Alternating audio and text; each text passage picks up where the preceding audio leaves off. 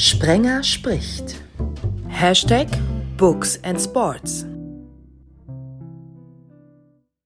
Hallo zusammen, Sprenger spricht hier. Einmal mehr eine Ausgabe, die für den Hashtag Books and Sports steht.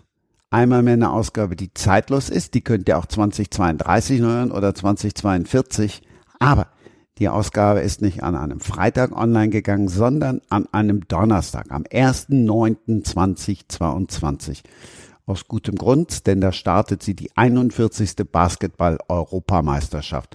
Zwar wollen wir jetzt nicht den geschätzten Kollegen Olli Dütschke irgendwie ihm Konkurrenz machen mit Talking Basketball, so heißt ja sein Podcast, den er mit Stefan Koch zusammen macht und wo er unter Olli D agiert, aber wir wollen über Basketball talken. Nur eben nicht wie ein aktueller Podcast oder gar wie die heute Nachrichten. Und deshalb habe ich mir gedacht, gucken wir mal, wie wir das hinkriegen und laden uns einfach einen ZDF-Journalisten ein, der sonst nur aktuell arbeitet, unter anderem eben auch fürs Sportstudio. Hallo Daniel Pinchowa.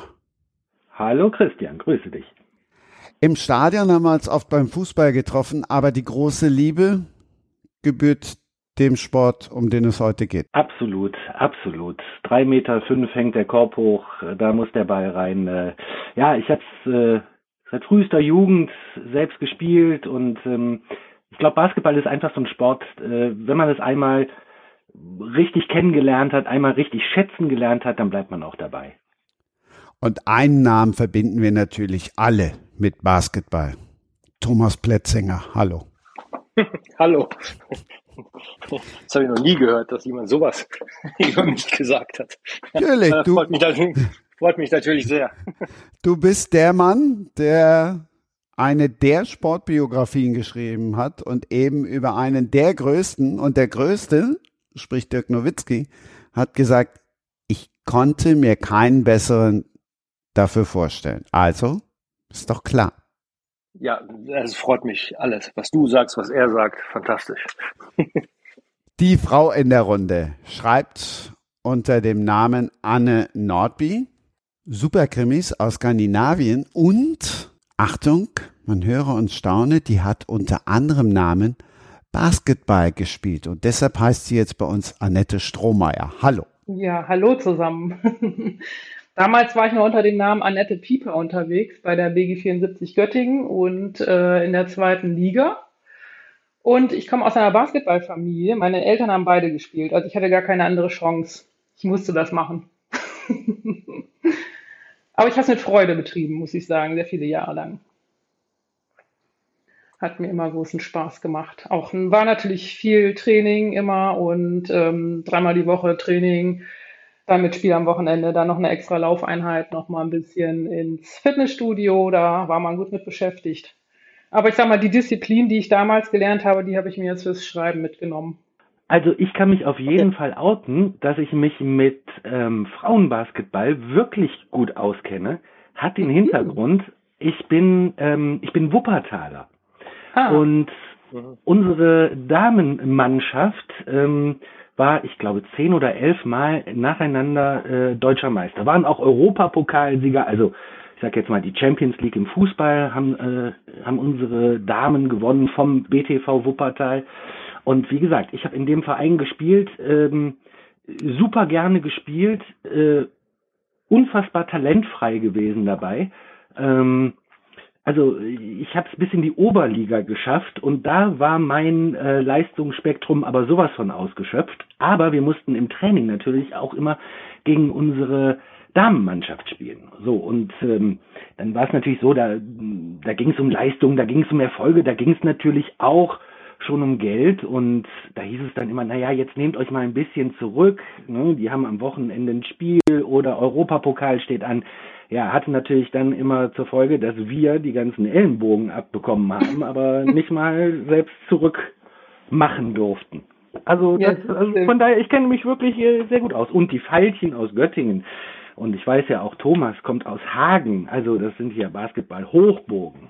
Das stimmt. Und ich habe auch in, ich habe tatsächlich, oder meine Frau hat ein paar Jahre in Göttingen gearbeitet und da haben wir da, bin ich auch immer äh, in Göttingen gewesen. Also es hängt alles miteinander zusammen. Das ist mit. Ähm, Also ähm, meine, also Daniel sagte ja gerade, ähm, Hagen, da komme ich her.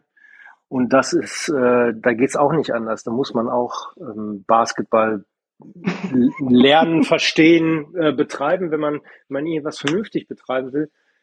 Dann ist das so eine, so eine kleine Stadt, wo die Kapazitäten meistens nur für eine, eine wirklich gut betriebene Sportart äh, dann da sind. Und das, das war in Hagen äh, war das eben auch Basketball. Und mh, das war die einzige Erstligamannschaft in, in irgendeiner Sportart, die es gab. Es gab noch Faustball. Äh, das war, die waren auch ganz gut, aber eigentlich Basketball. Wir hatten teilweise, als ich Jugendlicher war, hatten wir sogar äh, zwei Erstligamannschaften in so einer kleinen Stadt. Und das war äh, eigentlich, das war, das war ziemlich besonders. Da gab es TSV Hagen und SSV Hagen.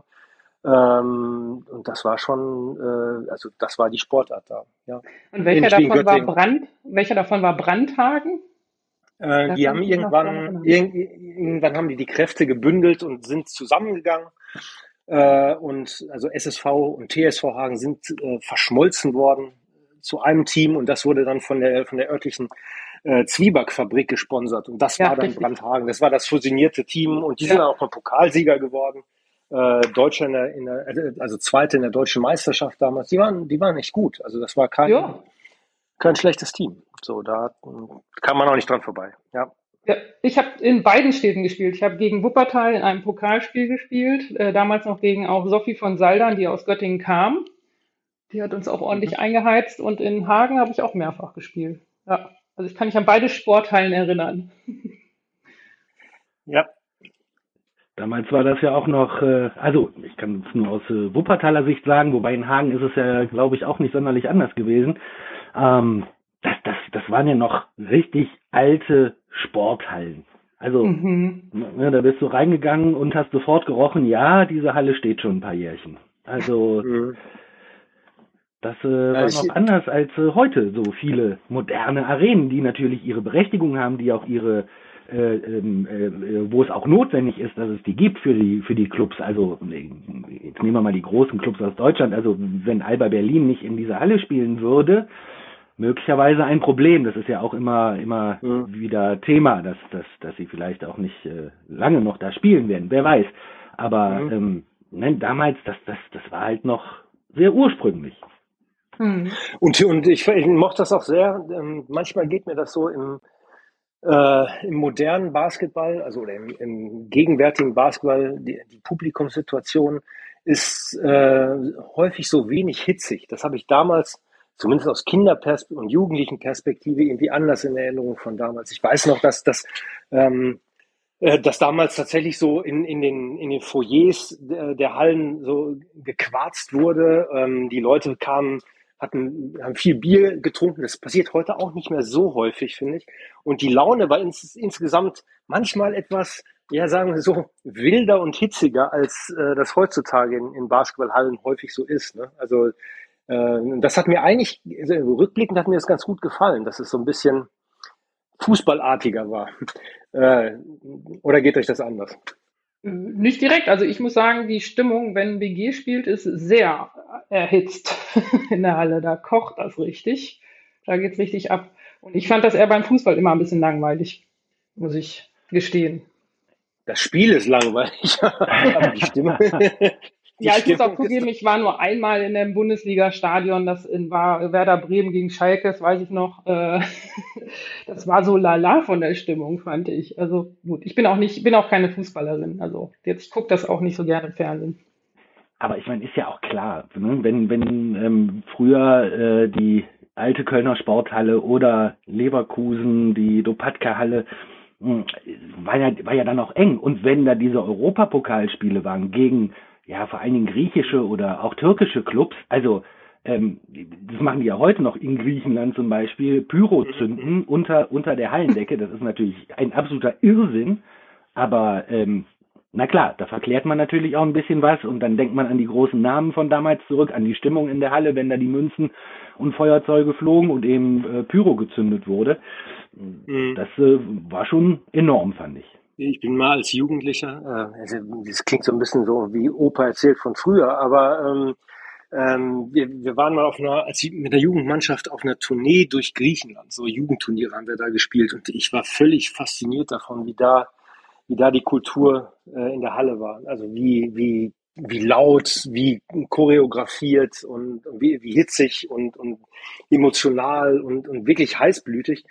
Ähm, äh, das, das fand ich schon sehr, sehr faszinierend an dem Spiel. Vor allen Dingen, weil man ja auch nicht weg kann. Ne? Die Halle ist ja so eng und äh, man ist denen einfach ausgesetzt. Und ich glaube, auch, auch große Spieler, also ich bin vor einiger Zeit nochmal mit Femerling, Patrick Femerling, dem Nationalspieler, Rekordnationalspieler unterhalten, der sagt auch, wenn er an die Hallen in Griechenland denkt, da kriegt er jetzt noch Gänsehaut. Das äh, fand ich irgendwie faszinierend, ja.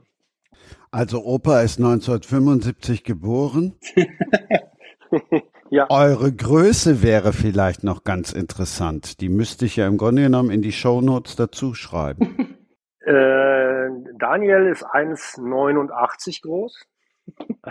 Das, ist, das wäre so schön, Thomas. Nein, 1,82. Ich habe aber auch Aufbau gespielt. ja, ich, ich bin 1,80. Hab, hab dann die Center-Position gehabt bei den Frauen natürlich. Ich bin eins, ich glaube, in meinem Pass steht 1,97. Ähm, ich fürchte aber, ich bin 1,95. 6'4 bin ich, ja. Geworden oder immer gewesen? 1,95? Ja, in meinem Pass steht immer die große Hoffnung, äh, doch nochmal 1,97 zu werden. Ich keine Ahnung, die haben mich damals gefragt, ähm, wie groß sind sie oder wie groß werden sie? Da habe ich gesagt 1,97 und da steht jetzt in dem Pass drin. Ähm, aber ich bin es nie geworden. Ich bin immer 1,95 geblieben. Aber wenn man 1975 geboren ist, dann schrumpft man ja auch noch nicht. Nee, noch nicht, noch nicht, noch nicht. Ich bin noch im Wachstum begriffen. Wenn ihr dann jetzt vom 1. bis zum 18. September nur vor der Glotze sitzt, dann stelle ich mir jetzt ja bei dir vor, dann sitzt du da irgendwie äh, mit Dreckwäsche, damit es auch so ein bisschen riecht wie früher? äh, ich, ich hoffe, ich bin in der Halle. Ähm, ich hoffe, ich, kann mir die Spiele in der Halle angucken. Ähm, aber wenn ich zu Hause gucke, dann jetzt, also ich Basketballspiele äh, gucke, und das ist ja in, in, den letzten Jahren immer sehr, sehr gut möglich gewesen, paradiesische Zustände, dann äh, gucke ich das meistens mit meiner älteren Tochter. Ähm, und ähm, wir, wir fachsimpeln dann mittlerweile. Die ist, die ist zwar erst elf, aber die interessiert sich schon sehr dafür und dann so, so gucke ich mir Spiele an zurzeit, wenn ich nicht in der Halle bin, was ich jetzt äh, natürlich hoffe, weil es gerade weil es in Deutschland ist und ähm, weil da ja auch ganz tolle Mannschaften dann zu sehen sein werden. Also wirklich die Creme de la Creme und da, da würde ich schon sehr, sehr gerne dabei sein. Ja, das geht mir ähnlich und ich weiß sogar auch, dass ich zumindest das Gros der Spiele in der in der Halle dann sehen werde und da freue ich mich auch wahnsinnig drauf. Also die Vorrunde in der Köln Arena, das ist ähm, schon mal sehr besonders. Ähm, äh, da wird sicherlich auch schon richtig gute Stimmung sein. Und ich kann mich noch an die Basketball-EM 2015 erinnern, als eben Dirk Nowitzki und Dennis Schröder da die großen deutschen Stars äh, gespielt haben ähm, in Berlin, die Vorrundengruppe mit Deutschland. Jetzt wäre ja die Endrunde, nee, jetzt ist die Endrunde in Berlin. Wir hoffen natürlich alle, dass die deutsche Mannschaft dann auch dabei ist. Ähm, das waren äh, Wahnsinnsspiele, immer ausverkaufte Halle und ähm, wirklich klasse Spiele, knappe Spiele, bis auf eine Ausnahme, glaube ich, war es. Ähm, also das ist was, worauf man sich absolut freuen kann und nicht nur, wenn man großer Basketballfan ist. Das stimmt. Ich werde wahrscheinlich nicht in den Genuss kommen, in Deutschland in die Halle gehen zu können, weil ich noch in Dänemark bin die ganze Zeit. Ähm, weil es ja auch ja mein Wohnsitz ist und deswegen werde ich wahrscheinlich es nicht schaffen, bis dahin äh, nach Deutschland zu kommen. Aber ich werde es mir wahrscheinlich dann hier im TV angucken, wenn es in dem dänischen TV läuft. Mal schauen. Dänemark weiß ich jetzt nicht, wenn ich die Gruppen durchgucke, da ist kein, kein Dänemark dabei. Nee. Dann ist es wahrscheinlich auch, also eher unwahrscheinlich, dass sie es hier im Fernsehen übertragen. In Deutschland gibt es das alles bei Magenta. Deshalb die Frage, was macht der ZDF-Mann vor Ort? Also Deutschland Magenta und dann stand aber auch zu lesen, dass zumindest die deutschen Spiele, dass man die umsonst schauen kann.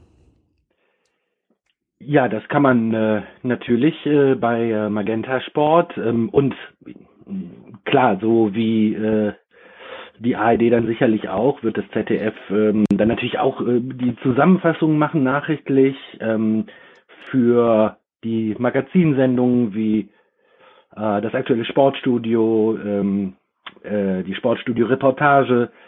Ich weiß, dass wir einmal eine ähm, Zusammenfassung noch in, in, in einer ähm, Sportstudio Live-Sendung machen ähm, nach einem Frauenfußballspiel und ja, so wird das natürlich dann auch bei uns begleitet. So, dann helft jetzt mal all denen, die wegen Anne Nordby dabei sind und denken, wir reden jetzt nur über Krimis aus Skandinavien, warum die Dänen nicht dabei sind. Ehrlich gesagt weiß ich das gar nicht, weil den dänischen Basketball verfolge ich jetzt nicht so. Ich bin da dann sehr heimatverbunden und bin dann immer bei BG 74. Wenn ich dann auch in Göttingen bin bei meiner Familie, dann, dann time ich das manchmal so, dass es dann auch irgendwie ein Heimspiel, dass ich das sehen kann von den Damen oder von den Herren. Die Damen sind ja leider letztes Jahr abgestiegen, also jetzt nur noch zweite Liga. Aber das macht auch immer Spaß, weil die in der kleineren Halle sind und das ist dann immer ein bisschen familiärer. Aber jetzt mit dem dänischen Basketball kenne ich mich in der Tat so gar nicht aus. Also wenn man so rumfährt in, in Dänemark, habe ich immer den Eindruck, dass Fußball schon sehr ähm, präsent mhm. ist. Also man sieht viele Tore ähm, auf, auf Wiesen und Feldern, äh, Schulhöfen und so weiter. Ähm, wenn man hingegen durch, sagen wir, Kroatien oder Serbien fährt oder so, ist halt auf jedem Schulhof ein Basketballplatz. Und ich denke einfach, das ist, es hat wahrscheinlich hier nie viel äh, basketballischen Erfolg gegeben und das ist nicht verankert hier. Das ist, denke ich, ist ein kleines Land und dann hat man sich wahrscheinlich auf Fußball geeinigt als, als Nationalsportart, denke Handball. ich. Ähm, ja, genau. Ja. Mhm. Und, und ähm, das ist ja in Deutschland ähnlich. Da gibt es natürlich viele Basketballkörper auch, aber äh, trotzdem gibt's eine Sportart, die alles dominiert und ähm, ich genieße das immer, wenn man dann durch Kroatien fährt, so also kann man überall, äh, oder, oder eben vielleicht äh, Serbien oder Montenegro oder manchmal in Frankreich, da sieht man halt echt gute, äh, gute Spiele auf Freiplätzen. Das passiert dann in Ländern wie Dänemark oder in Deutschland auch nicht, nicht so oft. Ne? Also das ist nicht ganz so verwurzelt einfach. Das wäre, glaube ich, meine Erklärung. Aber ob das so ist, äh, weiß ich nicht. Ich denke auch, das hat was mit der Sporttradition zu tun, ja. Ja, und du sagst ja auch gerade, Thomas, ne, da hat man sich drauf geeinigt, äh, das ist jetzt unsere Nationalsportart in einem kleinen Land, also oder in einem Land mit wenigen Einwohnern. Ähm, mhm. So ist es ja eben auch in Litauen. Also ich glaube in Litauen, ähm, du, du sagst jetzt gerade in äh, Serbien ja. und Kroatien, da sieht man an jeder Schule, ich glaube in Litauen wird kein Haus ohne Basketballkorb mhm. verkauft. Ähm, mhm. Also das ist ja da die absolute Sportart Nummer eins. Aber warum? Da ist doch genauso scheiße kalt wie in Dänemark. Keine das Ahnung. Das, das, hindert ja niemanden am Basketballspielen. Ähm, also, Nein, im Gegenteil, aber das hindert dich doch am Fußballspielen. Also, ne, wenn es dann ist es früh dunkel und was weiß ich, dann gehe ich doch lieber in eine Halle, wo es warm ist und spiele Basketball. Ach so, so dachte ich. So dachte ich, ja. ich glaube, wenn, wenn, man, eine Sportart äh, wirklich machen will, äh, dann ist das Wetter nicht so wichtig. Also auch bei Basketball, man sieht ja immer, also ich habe einen Freiplatz hinterm Haus, da spielen die Kinder äh, auch im, im Winter Basketball. Also obwohl der Berliner Winter jetzt, jetzt nicht immer so, so bitterkalt ist, aber äh, da, das geht draußen Basketball spielen oder das, also ich habe nie Basketball gespielt, weil es in der Halle war und es warm war. Ich schon. Echt? ja. Ich bin Hallensportler, ich gebe es zu. Wenn wir jetzt gerade schon Frankreich gehört haben, Litauen haben wir gehört, dann haue ich noch Slowenien rein, dann haue ich noch Ungarn rein und dann haue ich noch Bosnien-Herzegowina rein. Und schon haben wir die deutschen Vorrundenspiele. Wie sehen denn die Chancen aus? Und Dani, dann jetzt, du bist doch derjenige, der. Ja, ja, das, das, wusste ich, dass das jetzt kommt. Ah, also, Deutschland, um mit dem Gastgeber da zu beginnen. Also, natürlich gutes Team, NBA-Spieler dabei, ähm, ein, zwei fehlen, ähm, ist aber auch in Ordnung. Die Mannschaft, die sie haben, ist richtig gut.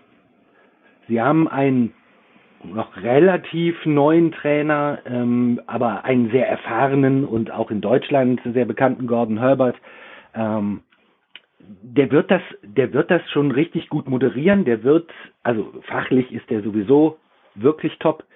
Ähm, und ich glaube, dass Deutschland auch eben mit Heimvorteil eine gute Rolle spielen kann. Du hast gerade gesagt, Christian, da sind aber auch zum Beispiel die Slowenen drin. Bei Olympia Endstation für Deutschland gewesen in Tokio im Viertelfinale. Äh, Europameister und natürlich einen der größten Stars, äh, die es im Augenblick im Basketball überhaupt gibt, eben Luka Doncic von den Dallas Mavericks, äh, guter Kumpel von Dirk Nowitzki. Also die sind natürlich eine richtige Hausnummer und auch die Franzosen. Und wenn man jetzt mal ehrlich ist, selbst wenn Deutschland eine richtig, richtig gute Mannschaft hat, dann muss da schon ganz viel bei Deutschland an dem Tag super laufen oder vielleicht auch äh, bei den anderen eben dann nicht so, dass Deutschland gerade gegen Slowenien und Frankreich gewinnt. Hm, da bin ich jetzt mal sehr, sehr skeptisch. Ähm, Ungarn, Bosnien, das sind natürlich ähm, Teams, die man schlagen muss. Ähm, Litauen ist machbar, aber wie gesagt, die beiden Großen in der Gruppe ähm, sind Frankreich und Slowenien. Oder Thomas? ja, damit rechne ich eigentlich auch, dass die, dass die beiden großen äh, Frankreich und Slowenien sind, aber ähm, und da, dazu muss man jetzt auch äh, gar kein Experte sein, ähm, aber man weiß ja nie bei so einer bei so einem Turnier, da kann ja immer so viel passieren und äh, eigentlich dauert das immer bis zum ersten bis zum ersten Spielbeginn, bis man dann weiß, dass alle Spekulationen irgendwie hinfällig sind. Ne? Also jemand, äh, gerade jetzt, jemand hat Schnupfen oder jemand äh, hat Covid oder ähm, der Trainer hat sich was völlig anderes überlegt, als wo man selber mit gerechnet hat.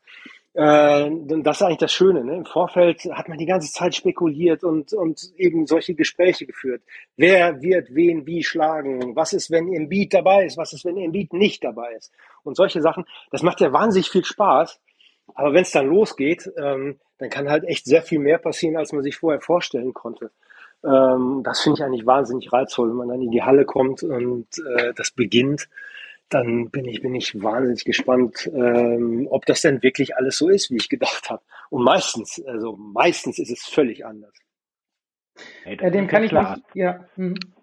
Nein, also, also, also das ist ja klar, weil sonst würden wir ja alle nur noch Sportwetten machen und müssten nicht mehr arbeiten gehen, wenn wir das alles wüssten. Sorry, ja. bitte. Nee, macht nichts. Also ich würde mich dem voll anschließen, dass man nicht weiß, äh, wie es dann am Ende wird, wenn wirklich gespielt wird, weil gerade Basketball ein Sport ist, wo, äh, wenn ein Spieler richtig gut drauf ist, auch richtig viel reißen kann. Der kann die ganze Mannschaft mitziehen und auch ähm, dafür sorgen, dass die Mannschaft plötzlich ganz anders spielt. Und das ist beim Fußball eben nicht so möglich, aber beim Basketball kann sowas durchaus passieren. Aber findest du nicht, mhm. dass im Basketball die großen Überraschungen eher selten sind? Also, dass sich die Mannschaften, die halt, also wo man ja jetzt auch schon weiß, in der Tat, da muss man kein Experte sein, um zu sagen, dass die Franzosen und die Slowenen richtig gut sind. Äh, also, die setzen sich doch dann unterm Strich meistens doch durch. Äh, das ist, sagen wir so, leider wahr. Ähm, weil ich muss sagen, bei den Deutschen habe ich die letzte Überraschung erlebt, das war äh, in den 90ern mit der EM, mit dem ersten Platz. Das ist ja nun leider lange her. Ähm, ich sag mal, die deutschen Mannschaften kranken immer ein bisschen daran, dass man das Gefühl hat, dass das Selbstbewusstsein nicht stimmt. Das sehe also das vom, vom als Zuschauerin von außen habe ich so ein bisschen Gefühl, dass denen eben diese breite Brust fehlt und dieses Ich kann das jetzt machen, ich gehe da jetzt durch, ich mache jetzt diesen Korbleger oder was weiß ich, ähm, während andere das einfach locker hinkriegen. Das ist immer so ich weiß nicht, woran das liegt, ob das schon in der Jugend, im Jugendtraining beginnt, dass das so ein Mentalitätsproblem ist von den Deutschen ähm, Mannschaften. Ich glaube, ich weiß genau, worüber du redest. Ich habe auch oft dieses Gefühl gehabt, ähm, ganz besonders natürlich da, als äh, Dirk Nowitzki noch in seiner äh, Blütezeit war. Ähm, also da waren elf andere um ihn rum, ähm, mhm. die ihm den Ball gegeben haben, weil sie äh, gesagt haben, komm, du machst das sowieso besser als ich, also, also mach. Mhm. Und keiner hat sich was getraut. Und er genau. musste mhm. und hat natürlich auch geliefert, klar. Ähm, aber deswegen glaube ich eben auch, weil diese, dieses deutsche Team jetzt ausgewogener ist, da, klar, da gibt es mit äh, Dennis Schröder schon einen, der mhm. ja auch äh, selbst den Anspruch hat, der Anführer des Teams zu sein, ähm, der vielleicht dann eben noch ein bisschen raussticht, aber ansonsten glaube ich, ist das echt eine gute Mischung. Aber wie du sagst, da sind die Charaktere, die sagen, ich möchte der Anführer sein, ich möchte das, ich mache das, ich nehme das in die Hand. Und das habe ich immer so ein bisschen Gefühl, das Gefühl bei den deutschen Spielerinnen, Spielerinnen und Spielern, dass das eben immer nicht so der, dieses, ich, ich nehme das, ich mache das jetzt, dass das nicht so der Fall ist. Ja, äh, das habe ich irgendwie anders wahrgenommen in den letzten, in den letzten Jahren, eben da, weil, weil so viele Spieler da sind, die es tatsächlich geschafft haben, sich auf so sehr hohem Niveau zu etablieren. Ne? Und da sind einige dabei. Schröder ist, ist genau so ein, so ein Charakter, der das auch äh, kann, äh, ja, wenn es gut läuft. So. Deswegen bin ich eigentlich dieses Jahr noch gespannter als sonst, weil ich eben einen ein, anderen Eindruck äh, gewonnen habe oder eine andere Hoffnung hege, sagen wir so. Ähm, was daraus wird, wird man ja sehen. Aber ähm, ich glaube, dass da, dass da schon eine Kraft da ist oder auch eine, eine, auch eine mentale Kraft. So würde ich vermuten, dass das ein bisschen anders ist als in, in vielen Jahren äh, zuvor. Und ich, ich glaube auch irgendwie nicht, dass Dirk Nowitzkis Sidekicks wirklich nur Sidekicks waren. Ich glaube, die waren auch schon sehr, sehr wichtig damals. Ähm, sonst hätte, glaube ich, Nowitzki auch nicht so gut funktioniert, wenn er nicht seine, nicht richtig gute Leute um sich gehabt hat. Die hatten ja auch Erfolge ge gefeiert, das muss man ja auch sagen. Also 2005 äh. oder 2002. Ne? Also ja. so, äh, so. Klar, die müssen ihn ja auch anspielen. Er muss ja die Bälle bekommen. Also brauchst du Leute, die, die ihn bedienen. Ja. Gar keine Frage, aber dennoch war natürlich dieser Abstand zwischen den anderen und ihm zu groß und ich, also sehr groß und ich glaube eben mhm. einfach, dass sich viele auch hinter ihm dann versteckt haben oder eben sich nicht getraut haben oder wirklich dieses Gefühl hatten, er macht's besser als ich, also soll er's machen. Also klar, du, mhm. du hast ja recht, also Pascal Roller, Ademola Okulaja und so weiter, Patrick Fehmerling hast du eben noch erwähnt, auch Henrik Rödel, natürlich noch früher, ähm, das waren natürlich auch alles richtig gute Leute. Aber, aber äh, für mich äh, kam dann eben oft zu wenig. Das ist einfach so, die Defense hat sich voll auf Nowitzki konzentriert und die machen den mit drei Leuten dicht. Das heißt ja aber, dass zwei andere freistehen. Und die haben es dann einfach nicht gebracht. So, und wie komme ich jetzt dazwischen? Also stellt euch jetzt einen Cliffhanger vor, wie einer am Basketballkorb hängt und dann geht's gleich weiter.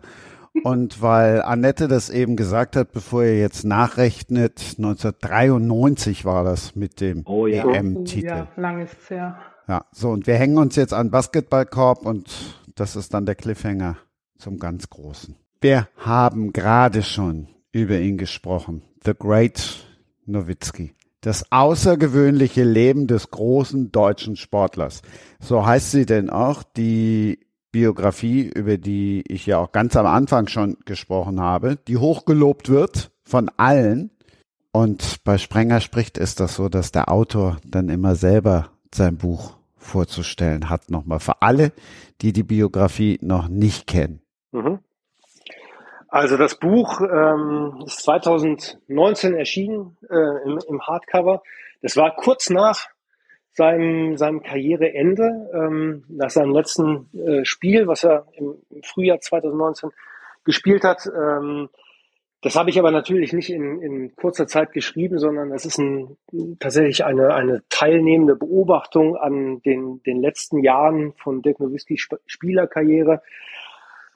Ähm, und zwar habe ich da sieben Jahre dran geschrieben, sieben Jahre recherchiert, ihn sieben Jahre immer wieder begleitet bei bei Spielen natürlich, ähm, aber auch bei Sachen, die jenseits des Rampenlichts stattgefunden haben, äh, bei Werbedrehs, bei Trainingssessions, wo sonst niemand äh, überhaupt jemals zuguckt, äh, wo er allein mit seinem Mentor und Coach Holger Geschwindner in äh, irgendwelchen obskuren Turnhallen in, in, äh, in Bayern, äh, in Franken äh, rumgelaufen ist ähm, oder in, in Hallen in, in Polen, wo sie trainiert haben, in, also an verschiedensten Orten.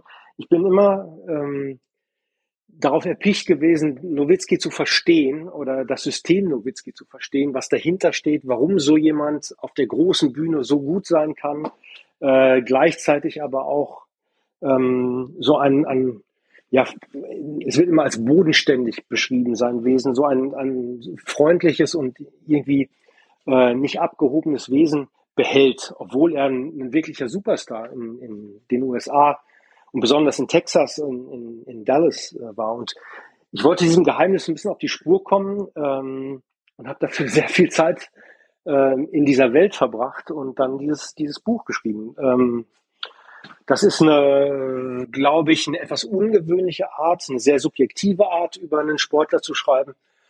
Ähm, weil, weil ich eben nicht so sehr äh, auf Zahlen äh, erpicht war, bloße Statistiken. Ich habe das Buch auch nicht von vorne nach hinten erzählt. Also es gibt keine, äh, es gibt immer wieder Zeitsprünge und, und äh, nicht nur die einfache äh, Karrierechronologie. Äh, es begann mit 15 und es endete mit, äh, mit 40, sondern äh, ich, ich, ich hüpfe ein bisschen hin und her in der Zeit, rede mit Wegbegleitern, äh, mit Leuten, die, die man vielleicht jetzt nicht unbedingt in, in der Sportlerbiografie erwarten würde. Nicht nur mit, mit Basketballfachleuten, sondern auch mit, äh, mit Soziologen oder mit Künstlern. Ähm, also ich wollte den so von allen äh, Richtungen beleuchten, ihn praktisch umkreisen, damit ich verstehe, wie Dirk Nowitzki funktioniert. Und ja, davon handelt dieses Buch, The Great Nowitzki. Äh, das ist, der Titel ist, klingt natürlich ein bisschen, äh, bisschen hochgestochen, aber tatsächlich ist es eine, ein Zitat von, von dem, Great Gatsby, ähm, dem, dem großen Buch der amerikanischen äh, Literatur, ähm, das ja auch davon handelt, dass äh, ein Ich-Erzähler ähm, sich in, den, in ins Gartenhaus von dem großen Gatsby setzt und den beobachtet und langsam immer näher rankommt und dem, dem großen Gatsby so ein bisschen äh, auf, die, auf die Schliche kommt. Und das habe ich halt versucht und so ähnlich äh, strukturiert ist das Buch auch. Deswegen heißt der Titel so. Äh, obwohl Dirk ja auch eine gewisse äh, Größe hat. Dirk Nowitzki habe ich ja schon zitiert, was er dazu gesagt hat. Und alle Kritiken, aber auch wirklich alle Kritiken überschlagen sich ja. Ich nehme mal die schönste. Für einen Autoren denke ich, dieses Buch ist große Literatur über Sport und wie man ihn lesen kann. Ja, finde ich schön. äh, kann ich kann ich nicht leugnen, dass, dass, dass mich das schon freut, dass die Leute äh, das Buch gemocht haben, äh, auch dass die Buch, Leute das Buch gekauft haben. Es ist, ist ja auch keine, ist auch keine unerhebliche Freude, aber ähm, das, das, ähm, es ist ja so, dass man eigentlich nicht damit rechnet, ne? dass, dass so, so eine etwas aufwendig, aufwendiger produzierte Sportgeschichte ähm, nicht nur über den Star selbst funktioniert, sondern auch, äh, dass auch so irgendwie gemocht wird, wie, wie das gemacht ist und wie es geschrieben ist und äh, dass es lange gedauert hat und dass es sorgfältig ist und, und so weiter. Das hat mich schon gefreut, klar. Äh, will ich nicht leugnen. War bestimmt eine spannende Zeit, ihn zu äh, begleiten da. Das stelle ich mir auch spannend vor, wirklich. Ja, äh, das war äh, schon ähm, spannend ähm, und auch natürlich nervenaufreibend. Ne? Also ähm, ich, ich, ich hatte eigentlich mal äh, gedacht, ich mache das zwei Jahre, ähm, dann wird wahrscheinlich, wird da irgendwann die Schuhe an den Nagel hängen und äh, dann schreibe ich das Buch und dann ist, es, ist das Projekt fertig. Dann hat er aber immer, ähm, wir wissen ja alle, dass er sehr, sehr lange gespielt hat und dann hat er immer wieder einen neuen Einjahresvertrag, noch einen mhm. Einjahresvertrag unterzeichnet. Äh, und irgendwann kam meine Frau mal äh, in mein Arbeitszimmer und so Tränen in den Augen und sagte so, hast du schon gehört? Und ich so, nee, was? Äh, er hat noch mal zwei Jahre unterschrieben. Ähm, und das war, das war halt, das hat dann eine Weile lang wirklich unser Familienleben sehr geprägt, sagen wir es mal so. Also ich musste halt oft verreisen äh, und das, das war ganz schön anstrengend. Ähm, aber spannend war es natürlich auch. Also ich, ich will, ähm, also ich muss schon sagen, dass ich eine totale Faszination äh, entwickelt habe. Die hatte ich vorher schon, aber die wurde dann natürlich beim, bei der nahen Betrachtung äh, immer größer, ne? weil das ja, natürlich schon sehr besonders ist, was man da sieht. Und das war spannend. Ja, ja das stimmt. Ja. Warst du auch dann im, äh, im Stadion in Dallas äh, da nah an der Mannschaft dran und sowas? An der Mannschaft äh, nicht so sehr. Die sind da sehr äh, reglementiert, die Zugänge für Journalisten. Ähm, ein bisschen anders als hier. Man kann da schon so in die Umkleidekabine gehen und, und hat das Gefühl, man sah, sei nah dran. Aber eigentlich ist das sehr äh, hermetisch. Ne? Also man kann wirklich nur so zu so Pressezeiten da rein und die Mannschaft selbst hat mich auch gar nicht so wahnsinnig interessiert. Ich habe zwar mit vielen Leuten aus seinem Umfeld geredet, ähm, aber so, so Mannschaftsdynamiken, ähm, die hat man relativ schnell erfasst, wenn man mit ein paar Leuten in seinem Umfeld redet. Ich wollte da jetzt nicht äh, mir jede Trainingseinheit ansehen oder so. Äh, das hatte ich mal in einem Buch davor, äh, wo ich über Sport geschrieben habe, habe ich das mal gemacht. Und das ist dann, äh, das ist dann ein anderes Buch. Mir ging es tatsächlich um ihn, seine Psychologie, ähm, seine, sein näheres Umfeld, seine Methoden, äh, seine Gedanken, seine, seine mentale Verfasstheit, solche Sachen, das hat mich schon sehr, sehr viel mehr interessiert als äh, das Team, mit dem er da halt seinen Beruf ausübt. Das fand ich, äh, das war super. Ich konnte es auch sehen, aber ich habe tatsächlich gar nicht so sehr viel über die Mavericks geschrieben. Ja, obwohl das eine ja das andere beeinflussen würde, weil ich meine, er kommt ja vom deutschen Basketball mit der deutschen Mentalität und hat, äh, ist in die amerikanische Mentalität, die ja nun wirklich völlig was anderes ist, in diesem mhm. Sport, äh, ist da eingetaucht und hat das ja irgendwie geschafft. Also ich finde es schon dann interessant zu sehen, weil es ja vor Ort eine ganz andere Welt ist. Das kann man sich ja hier, also ich war auch mal bei NBA-Spielen im Stadion. Aber man, also das kann man sich hier gar nicht vorstellen. Ähm, das ist komplett anders fast ein anderer Sport manchmal. Ja, das stimmt, das stimmt schon. Aber mm, also, also seine, seine große Karriere, ähm, das fand ich auch immer sehr, sehr toll eigentlich, dass er ein, jemand ist, der einen Fuß, äh, oder, der den einen Fuß in Amerika hat, den anderen Fuß in Deutschland und schon so ja. ein bisschen so eine Brücke baut ne, und mhm. zu erkennen irgendwie, was, was denn die Gemeinsamkeiten zwischen den beiden Sportsystemen sowieso, aber auch den, äh, also wie, wie kann man in beiden, im Fieberbasketball und im im, im NBA-Basketball äh, mit seinem Spiel so dominieren? Wie geht das überhaupt? Was muss dann dieses Spiel auszeichnen? So, so, solche Sachen haben mich wirklich sehr interessiert. Ja, ähm, das hat er auch gut hingekriegt. Mhm. So weniger, weniger wie, ähm, äh, wie welcher Aufbauspieler äh, in 2018 funktioniert besser für die Mavericks oder so. Solche, das, das fand ich fast zu wenig. Äh, mich hat es mehr interessiert, den, den ewigen Dirk zu erzählen und nicht so den im Alltag mhm. ähm, begriffenen. So, ich, hab das, ich, ich schreibe natürlich über Amerika und natürlich schreibe ich über die Mavericks und die Meisterschaft, die er geholt hat und was er dafür getan hat.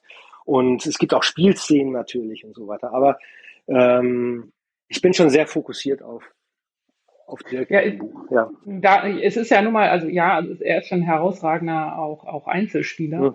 Dadurch, dass man aber eben im Team spielt und das Team auf einen, also es war ja auch schon auf ihn zugeschnitten, denke ich. Und ich, ich kann mich an große Spielerpärchen in der, in der Geschichte erinnern, wie Carl Malone und, und John Stockton und die einfach super zusammenbrilliert haben. Und mhm. ich weiß nicht, ob Nowitzki da jemanden hatte, der ihm mit ihm so ein, so ein Duo gebildet hat.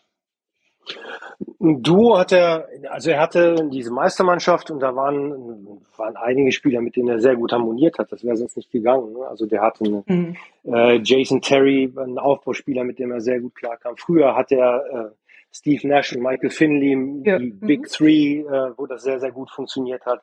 In der Meistermannschaft hatte, er hatte war Tyson Chandler, äh, der, der ihm die die schwere Arbeit abgenommen hat unter dem Korb. Ähm, sehr gute Flügelspieler, die alle sehr erfahren waren, so Sean Marion und solche Leute. Also der, der hatte schon sehr, sehr gute Teams ähm, in, in ja, über all die ja. Jahre, immer wieder mal. Ähm, aber es gab nie so ein, so ein, so ein eben, also Stockton genialen Partner. Oder, ja. oder äh, Jordan und Pippen werden dann, werden hm. dann angeführt. Sowas hatte er nicht deswegen ist die Meisterschaft ja auch so hoch anzu, äh, anzusiedeln, ne? so einzuschätzen, mhm. die er, er errungen hat, weil er eben keinen klassischen großen Superstar an seiner Seite hatte. Ja, ja das ist schon spannend. Mhm. Absolut. Und Thomas erzählt das jetzt natürlich alles auch äh, sehr nüchtern. Ähm, aber äh, ich darf das ja dann sagen, also das ist ein, wie ich finde, zumindest ist immer, immer subjektiv, großartiges Buch. Ich, ich ähm, habe Dirk Nowitzki auch ähm, etliche Male ähm, in meinem Job eben kennengelernt, war auch sehr häufig in Dallas und habe auch immer irgendwelche Fernsehbeiträge gemacht, aber ähm, das äh, ist natürlich, da fährt man hin, bleibt drei, vier Tage da, macht ein langes Interview mit Dirk Nowitzki und ähm, dreht noch ein bisschen drumherum, ist bei den Spielen, äh, fragt vielleicht noch ein, zwei andere Spieler und äh, daraus macht man dann ein acht Minuten, zehn Minuten Beitrag. Das ist natürlich was komplett anderes als das, was was Thomas macht. Und was mir halt so imponiert, ist dieser Anspruch, mit dem er ähm, das Ganze angegangen ist, wie er es dann umgesetzt hat, ähm, wie er schreibt, ähm, das ist äh, ja wirklich großartig. Äh, das geht runter wie Öl, Daniel. ja, jetzt reicht's aber auch. aber äh, sowas kann ich gut gebrauchen am Nachmittag. Nein, und, und, und, und ähm, als das Buch dann rauskam, war Dirk ja auch in Deutschland, ähm, war auch bei einer äh, Veranstaltung in Frankfurt, ähm, als ihr das Buch äh, gemeinsam präsentiert habt. Äh, du hast gelesen, Dirk kam äh, zum, zum Interview auf die Bühne. Und da merkt man eben auch einfach, dass dieser Mensch Dirk Nowitzki, der für uns alle ja, also das, was mich immer alle fragen, ist, ähm, jetzt sag mal, wie ist der denn wirklich? Der wirkt immer so bodenständig, der wirkt immer so normal. Und ich kann dann immer nur sagen, ich, ich kenne ihn ja nicht privat. Ähm, aber dieser Eindruck, den er nach außen hin vermittelt, also ich glaube, der Mann ist wirklich so.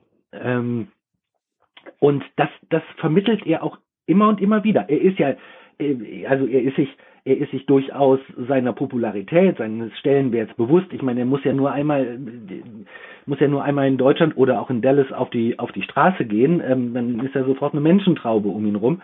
Ähm, das Blöde für ihn ist eben, mit 2,13 Meter ähm, nützt es auch nichts, wenn man sich eine Sonnenbrille und eine lustige Mütze aufsetzt. Also wird man mhm. trotzdem erkannt.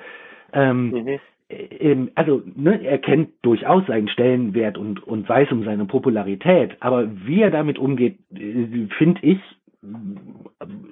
sensationell gut. Ich sage aber immer dazu, aus mhm. der Entfernung. Also, aber da hast du natürlich, Thomas, äh, einen viel, viel besseren Eindruck. Ja, das Schöne, also wenn, wenn man, ich würde jetzt nicht sagen, dass ich, dass ich sehr viel, hm, also ich bin wahrscheinlich ein bisschen näher da drin gewesen in dem, diesem beschriebenen System. Ähm, also äh, zwei Sachen finde ich irgendwie beeindruckend, nämlich, dass er den, das erste ist, dass er den Respekt vor, vor Menschen tatsächlich vor, in Anführungszeichen, normalen Menschen nicht verloren hat. Also der, der weiß einzuordnen, was er diesen Menschen bedeutet und weiß, wie man Leuten dann begegnet, die, denen man etwas bedeutet. Äh, der bügelt die nicht ab. Der redet mit denen. Der guckt die an, der merkt sich Namen, der hat dieses Talent, dass die Leute auch nach drei oder vier Sätzen schon äh, dieses großartige Gefühl äh, haben, der hat mich gerade gesehen, der hat mit mir geredet, der hat mich nicht, nur äh, abgefertigt, sondern der hat mit dem äh, so einen kurzen Moment gehabt. Also, da ist er sehr gut drin. Und das ist keine Show. Das macht er seit, seit Jahrzehnten oder, oder zumindest seit, ja, ja, seit zwei Jahrzehnten hat er das ständig gemacht ähm, und hat diese Gabe nicht verloren. Hat nicht äh, irgendwann gedacht, puh, der, der Kellner äh, äh, geht mir jetzt wirklich auf den Zwirn, äh, tauscht den aus oder so, sondern der spricht mit Menschen. Das finde ich gut. Ähm, das zweite, ähm, diese diese, dieses Gefühl dafür zu haben, wo man sich befindet auf der Welt, ähm, wo man herkommt, äh, was so Werte sind, das klingt als wahnsinnig kitschig, aber sowas hat er sich auch bewahrt. Ähm, äh, die, diese, also sich nicht für etwas äh, halten, was, was er nicht ist, äh, äh, nämlich etwas völlig Außergewöhnliches auf allen Ebenen. Er kann halt eine Sache sehr, sehr gut, das hat er auch immer wieder gesagt, äh, auch in dem Dokumentarfilm, den es über ihn äh, gibt, sagt er, ich kann halt eine Sache total gut, einen Ball in den Korb werfen. Ähm, und das rechtfertigt aber für ihn nicht alle anderen äh, Bereiche auch für, für außergewöhnlich exzellent zu halten. Ne? Der ist sonst wirklich tatsächlich, muss man sagen, äh, ein, ein sehr, sehr guter Basketballspieler mit einer sehr, sehr guten Konzentrationsfähigkeit und so weiter, mit einem für das Spiel ideal geeigneten Körper, ähm, aber trotzdem ein netter Kerl. So, das äh, muss man sagen. Das hat mir immer imponiert in all den Jahren. Und natürlich, äh, ich glaube einfach diese Tatsache, ähm, die nicht in Deutschland, weil ich glaube, dafür ist Basketball in Deutschland zu klein, aber eben in dem, also gerade eben in den, in den USA, in der NBA, ähm, er hat das Spiel revolutioniert. Also er ist ja ein sogenannter, so nennen sie die ja da Seven-Footer, also 2,13. Ähm, und die hat man früher unter den Korb gestellt. Punkt. Die durften, mhm. wenn aus einem halben Meter werfen oder äh, einen Ball stopfen, okay. Aber äh, Dreier werfen, äh, bitte nicht. So, und, und, ähm, und das ist ja, das ist ja das, was, was ihn ausgezeichnet hat. Also dieser extrem gute Distanzwurf, ähm, sein Spiel hat nie von der Athletik gelebt, aber eben von seiner Spielintelligenz und eben von, also von von seiner Bewegung, also von seinem Bewegungsablauf. Hätte man gesagt, der Mann ist ähm, 1,90 oder so wie Thomas 1,97, kleiner Scherz, ähm, dann, ähm, dann hätte jeder, dann hätte jeder gesagt, ja, passt schon. Also so wie der sich bewegt, ähm, so wie der wirft, ja, das ist ein Spieler um die zwei Meter, wenn überhaupt. Und ähm, ein Spieler dieser Größe hatte vorher noch, noch nie diese Fähigkeiten. Und das hat er revolutioniert, das Spiel als solches. Danach gab es das. Äh, sein sein ähm, Flamingo-Shot, den der mhm. mittlerweile eigentlich, äh, den die äh, NBA-Spieler im Repertoire haben müssen heutzutage. äh, Gibt es ja auch diverseste Videos, die dann äh, das so zusammenschneiden. Also einmal Nowitzki, der damit angefangen hat, und dann die wirklich großen Spieler der NBA, die es ähm, ja mittlerweile eben auch so machen, weil dieser Wurf kaum zu verteidigen ist. Ähm, ja. Also das, das, das, das ist schon, das, das ist schon eine sehr, sehr besondere Sportlerkarriere gewesen. Und mhm. ähm, da, du hast ihn eben mal kurz erwähnt, Thomas, ist natürlich Holger Geschwindner, auch ein ganz wichtiger mhm. Part und ähm, der kommt einem natürlich in deinem Buch, aber auch das hast du eben angesprochen, in dem Dokumentarfilm kommt der einem natürlich auch ein bisschen näher und vielleicht kann man den auch ein bisschen besser dann verstehen weil der natürlich Übungen macht. Ich glaube, da haben die bei den Mavericks erstmal gedacht, der hat sie nicht alle. Als, als, als Holger Geschwindner da ankam und, und hat seine Übungen mit Dirk Nowitzki gemacht. Also, äh, also da haben die NBA-Jungs gedacht, das gibt's doch nicht. Was, was macht er da mit dem? Aber genau das, also die Übungen, aber eben auch das Ganze drumherum, wird ja nicht umsonst auch der Mentor genannt, ähm, äh, hat eben einen riesen Einfluss auch auf Dirk gehabt und hat es wahrscheinlich auch immer noch. Mhm. So die, diese ganzen mentalen Aspekte, die einen Profisportler über lange Zeit richtig gut sein lassen. Ne? Also natürlich ist es wichtig, dass man äh, klar, dass man groß ist, schnell ist und so weiter und so fort. Das sind alles, äh, sagen wir, Voraussetzungen, äh, die die jemand erfüllen muss, damit es überhaupt klappen kann. Aber dann sich so konzentrieren zu können, äh, sich so gut mit Druck auseinandersetzen zu können. Ähm, also irgendwie ganzheitlich denken und nicht nur ans nächste Spiel, sondern vielleicht auch an die gesamte Karriere, äh, sich von, von dem Wert von Geld teilweise zumindest zu, zu befreien und nicht zu denken, ich mache das jetzt fürs Geld. Ähm, es geht hier um Millionen, also muss ich dieses und jenes tun, sondern die beste sportliche Situation rauszusuchen, ähm, die, die, man, die man finden kann, auch wenn sie vielleicht weniger Geld bringt, äh, sich unabhängig zu machen von, von Leuten, die was von einem wollen, ähm, frei zu bleiben, frei zu denken.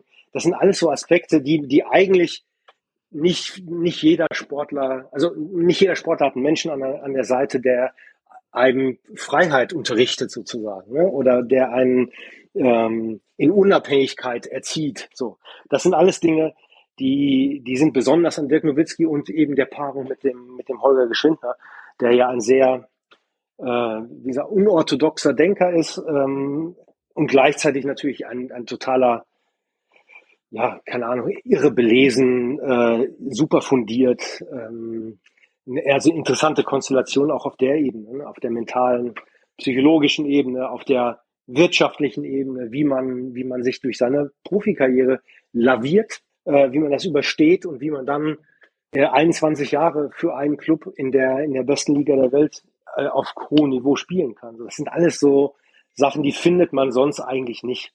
Äh, in der Regel kommt immer eine Verletzung dazwischen oder jemand verliert die Lust oder die Fähigkeit, äh, sich konzentrieren zu können, die Fähigkeit, das Spiel zu spielen und nicht nur das Spiel zu arbeiten und so. Also ganz tolle Sachen, die, die man bei Nowitzki finden kann, denke ich. Wo, und wo vor allen Dingen äh, man auch etwas lernen kann, wenn man gar nicht Profi-Basketballer ist, sondern wenn man man kann da sehr viel mitnehmen aus dem Beispiel Dirk Nowitzki für äh, das Otto-Normalverbraucherleben, würde ich sagen, oder? Also das, das, mir ging es jedenfalls so, dass ich danach ein bisschen anders geschrieben habe, mich ein bisschen anders an den Schreibtisch gesetzt habe, meine, sagen wir nicht Privilegien habe, die, die besser wahrgenommen habe und die besser einschätzen kann und so weiter. Also das habe ich alles. Man lernt viel fürs Leben von dem, von dem Mann. Ähm, und bei aller Schwärmerei, ähm, es macht einfach auch Bock, dem zuzugucken oder machte Bock, dem zuzugucken. Ja. Ich fand das echt richtig gut. Also es war einfach ein richtig, äh, richtig guter Basketballspieler. Ja. Aber hilf mir mal auf die Sprünge. Er war, hatte nie eine wirklich schwere Verletzung, die ihn lange rausgekegelt hat, ne? Ja, der, der hatte schon, also in dem Buch ist eine, sind anderthalb Seiten Liste mit Verletzungen, die er hatte. Ähm, unter anderem, äh, keine Ahnung, zig Knöchelverletzungen, Knieverletzungen, mhm. aber keine Kreuzbandrisse oder, oder Achillessehnenrisse. Ja, das auch schon. Aber äh, also schon, schon äh, Knieverletzungen, ausgeschlagene Zähne, Zähne oh, anderer ja. Spieler im, El im Ellenbogen und äh, Zunge durchgebissen, lauter so Zeugs. Also lauter so kleinere Verletzungen, die ja. einen wahnsinnig machen würden, wenn man, wenn man sich damit ständig auseinandersetzt. Ja. Aber von den großen Verletzungen äh, ist er verschont geblieben. Und da sagt er auch, das war äh, ja, das war wahrscheinlich Glück oder ähm, äh, gutes Training. Okay. Ja, ja, ja. Gut, gut, gutes Training und, und, und halt irgendwie die richtige Art, sich zu ernähren. ja, man muss die, so. den Körper dazu haben, wie du auch sagst. Das, ja. so, das hat man als, als Veranlagung oder man hat es nicht auch ein bisschen. Genau. Genau, das würde ich schon sagen. Ne? Also wenn du, also du bist 213 oder du bist nicht 213. Ähm, nee. ja, genau. Und, und das, das macht halt, das macht ein, natürlich, die Voraussetzungen sind, äh, sind bei ihm ideal, aber die muss man auch nutzen. Ne? Das ist auch, man könnte auch mit 213 ähm, gar kein Sportler sein. Ne? Man könnte einfach, das wäre auch super.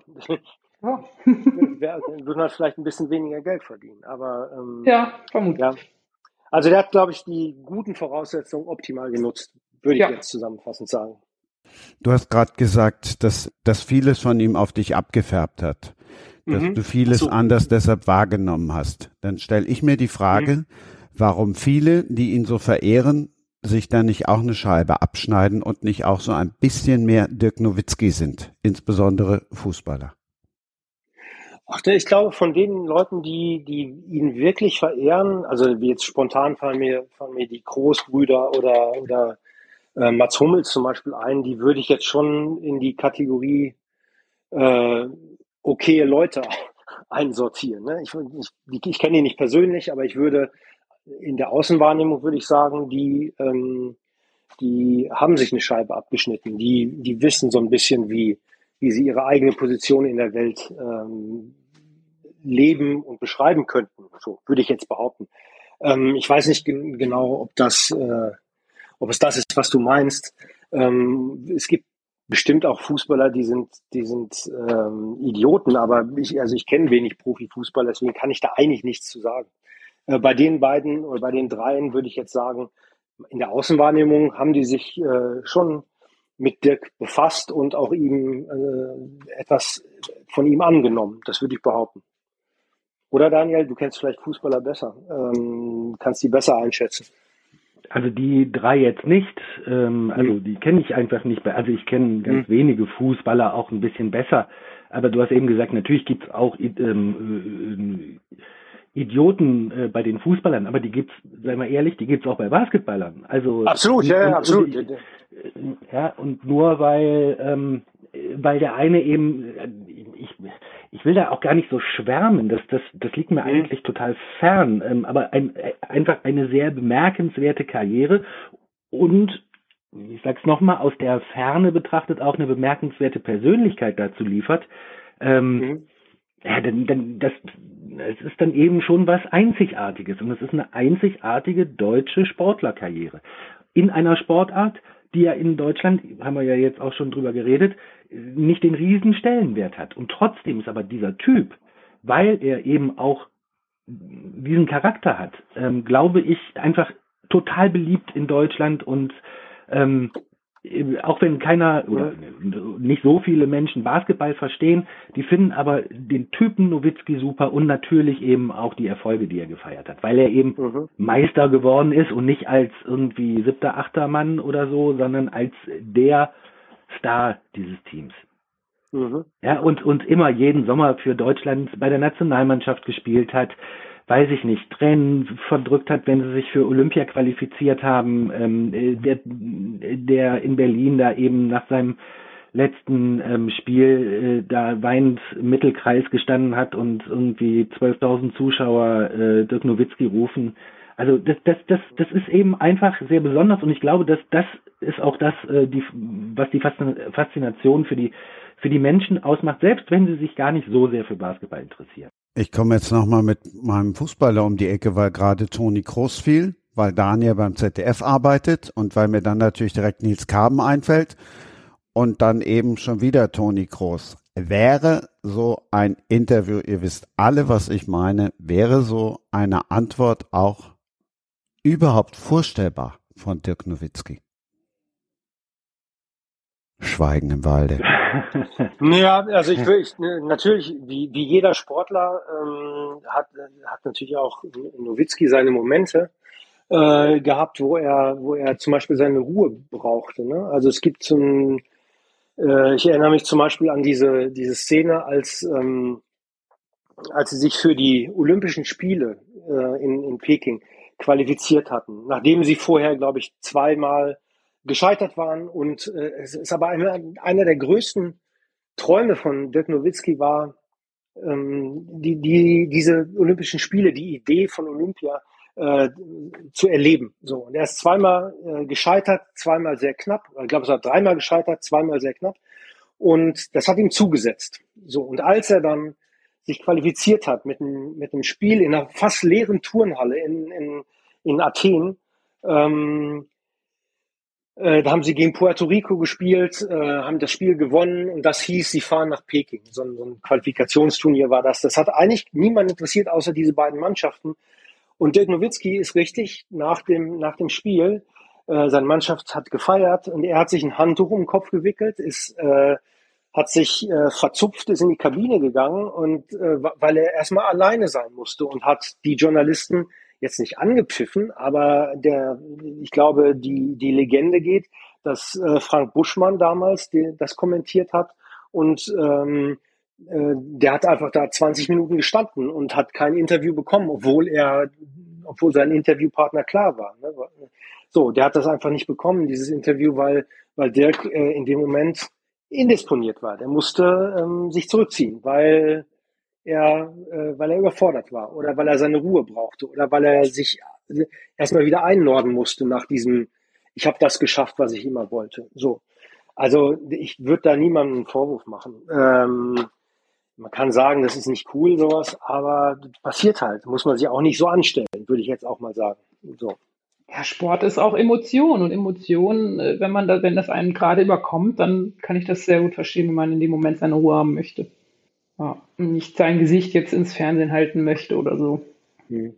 Einen habe ich noch auf die Schnelle gegoogelt. Wenn du Dirk Nowitzki und Skandale eingibst, wie viele Treffer habe ich? Ich würde sagen einen. Also ich kann mich an einen erinnern, aber vielleicht waren es noch ein paar mehr. Wenn du äh. googelst, stehen da 26.400. Wenn du an Treffer, ne? 26.400. Wenn ich Boris Becker und Skandale eingebe, kommen da 591.000 Treffer bei raus. Das kann ich nicht einordnen, kann ich nicht einschätzen. Ähm, ich kann nur sagen, dass, dass äh, Dirk Nowitzki, glaube ich, eigentlich keine äh, Skandale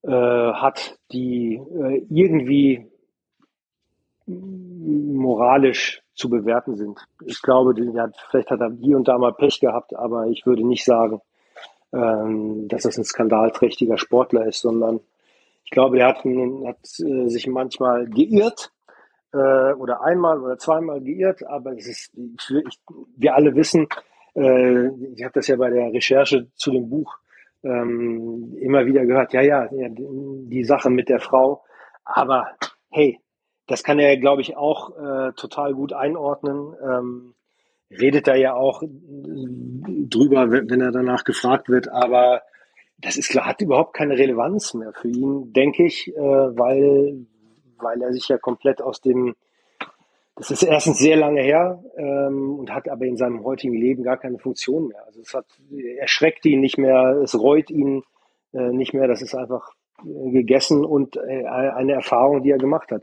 Die, wie ich finde, viele von uns auch machen könnten.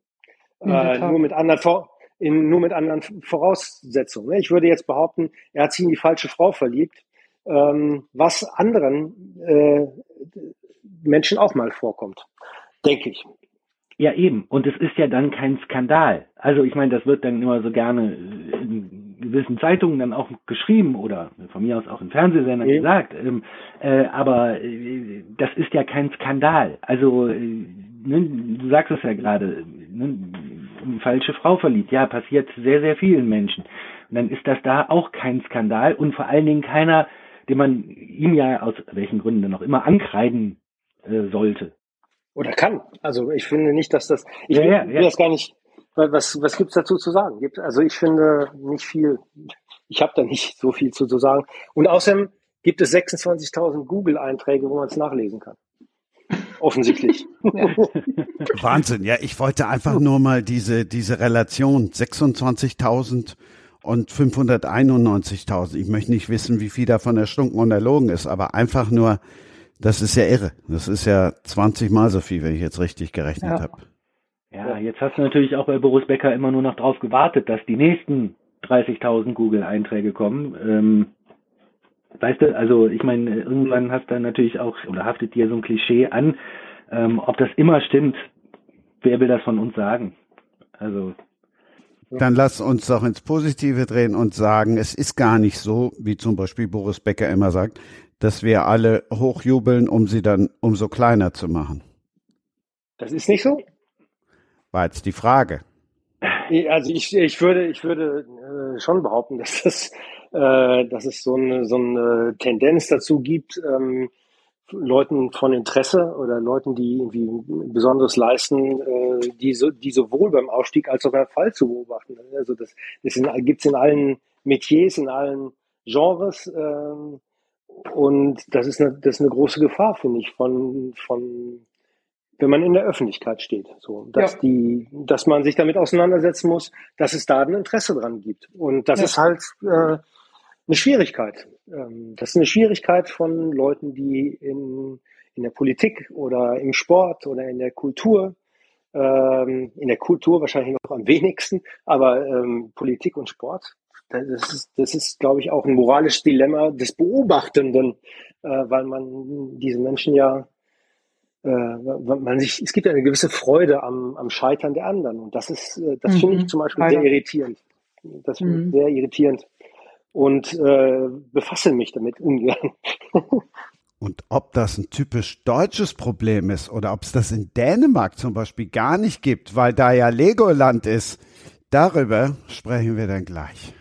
Wir haben den Podcast natürlich, weil Thomas ja auch bei der Europameisterschaft arbeiten muss, Daniel auch, unmittelbar vor der Basketball-Europameisterschaft aufgenommen. Und da war Thomas in einem Land, wo es kein Neid gibt, aber super Internet in Dänemark. Das, tatsächlich, ja. Es ist, das ist irre. Das ist hier, äh, du hast immer Netz und es funktioniert. Es funktioniert immer in, jede, in jedem Café, in jeder äh, in jedem, in jedem Kaff, in jedem Kaff und in jedem Café, genau. Also ich bin ja hier am, am Hintern von Dänemark eigentlich und, äh, und hier liegt tatsächlich Glasfaser. Das ist erstaunlich. Das äh, habe ich äh, in Deutschland nicht gehabt auf dem Dorf. Und dann ähm, habe ich gesehen, ach, die Firma äh, sowieso betreibt jetzt dieses Glasfasernetz. Ich habe da angerufen und er hat gesagt, ja, ich schalte sie frei und fünf Minuten später hatte ich Internet. Ähm, das passiert einem in Deutschland nicht. Dann müssen wir erst noch einen Techniker vorbeischicken und dann funktioniert dies nicht und dann noch eine Fritzbox oder weiß ich nicht. Und aber das war wirklich, ja. Meine Schwester saß hier und hat mich angeguckt und gesagt, das glaube ich jetzt nicht. Ich so doch. Jetzt sind wir vielleicht doch wieder bei der Neiddebatte hier, ja? ja, ja, ja, das, das, da, da, bin ich, äh, da bin ich sehr neidisch. Also es ist wirklich erstaunlich. Also lieber Thomas, dann sag doch mal, wo bist du denn gerade? Ähm, ich bin äh, an der dänischen Nord-Nordseeküste. Ähm, da fahre ich seit, ich glaube, seit ich seit ich Kind bin, seit ich sieben oder acht bin, eigentlich äh, jedes Jahr bin ich für so ein, zwei, drei, vier Wochen hier. Und äh, das ist irgendwie so ein, so ein Herzensort. Ähm, ja, das ist ein, also sehr, also nicht, weil es hier, weil es hier gutes Netz gibt, äh, aber auch. äh, nee, es ist, ein, es ist ein toller Ort. Äh, tatsächlich äh, sitze ich jetzt hier gerade und arbeite. Bin, wir machen Familienurlaub, aber ich arbeite eigentlich so ähm, weiter. Und äh, ich, ich arbeite gerade auch am, an meinem nächsten Buch, was tatsächlich hier spielen soll, zum Ach. Teil jedenfalls. Hm. Das ist ein Roman oder auch ein Buch wieder? Nee, Rom ein Roman, ja. Ah, ja. Ein Roman. Äh, ich, ich schreibe einen Roman und arbeite und recherchiere hier und fahre so ein bisschen rum und äh, rede ein bisschen mit Leuten, gucke ein paar Sachen an. Aber äh, das hast den Ort jetzt immer noch nicht verraten. Ach so, zwischen Hirschhals äh, und Bergen?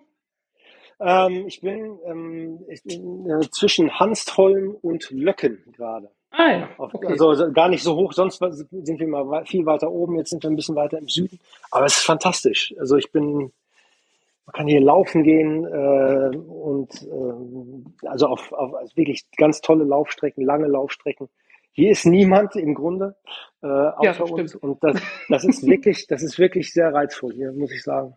Ähm, genau, und ich fahre so rum, äh, gucke mir halt die Nordspitze an, wo Nord- und Ostsee aneinander klatschen und ähm, so ein paar, ja. paar ähm, Kilometer weiter im, im, Süden an der Ostsee ist der Schauplatz des Romans und da fahre ich in, immer hin und äh, also es ist ein, ein, ein, sehr guter Ort, da bin ich gerade. Ist es denn ein Krimi? Nein, kein Krimi. Ähm, okay. es, hat, es, gibt, es gibt zwar einen es gibt zwar einen äh, Todesfall, aber äh, und so einen leichten Crime-Plot, aber es ist kein Krimi, kein, ah. kein, Genre, sondern tatsächlich äh, einen, einen ähm, ah, ich kann gar nicht, ich will gar nicht so viel drüber sagen, weil sonst äh, verpufft, sonst verpufft die Magie. Ich muss ja, selber erstmal rausfinden. Das kenne ich. Mal rausfinden, was es ist. Ja, so. ja, schön. Äh, ich bin gespannt. Äh, ist schon, kannst mich mal als Leserin aus, auf die Liste setzen. Weil, aber du schreibst, du schreibst, äh, also du hast gesagt, du bist, ähm, dein Wohnsitz ist sogar hier. Ja, richtig. Nicht hier oben, mhm. wo ich bin gerade, ne? Nee, ich bin quasi eigentlich fast auf der anderen Seite, in der Ostsee, auf der Insel Möhn. Mhm. Das, das ist, ist der, fast der östlichste Punkt. Mhm. Und äh, wir haben ja hier die Kreidefelsen, das ist das Pendant zu Rügen. Das, äh, die Ostsee hat es damals nicht gegeben und jetzt jetzt reingefressen und äh, jetzt haben wir die andere Seite mit den Kreidefelsen zu Rügen. Bei schönem Wetter kann man Rügen auch sehen sogar. Mhm. Und ja, das ist ganz fantastisch. Die, äh, den, Bornholm ist noch östlicher, ne? Ja, das liegt ja äh, schon bei äh, Schweden. Ja, also ich finde auch das da äh, in, in, in Möhen und die, die, das, gehört das noch zur Südsee, zur dänischen Südsee, ja, ne? Gerade so, würde ich sagen, mhm. ja. Ja. Das ist auch, das ist auch so, so toll. Also auch da bin ich neidisch. Ach Gott. Aber die Westküste hat auch was. und du, du bist da hingezogen?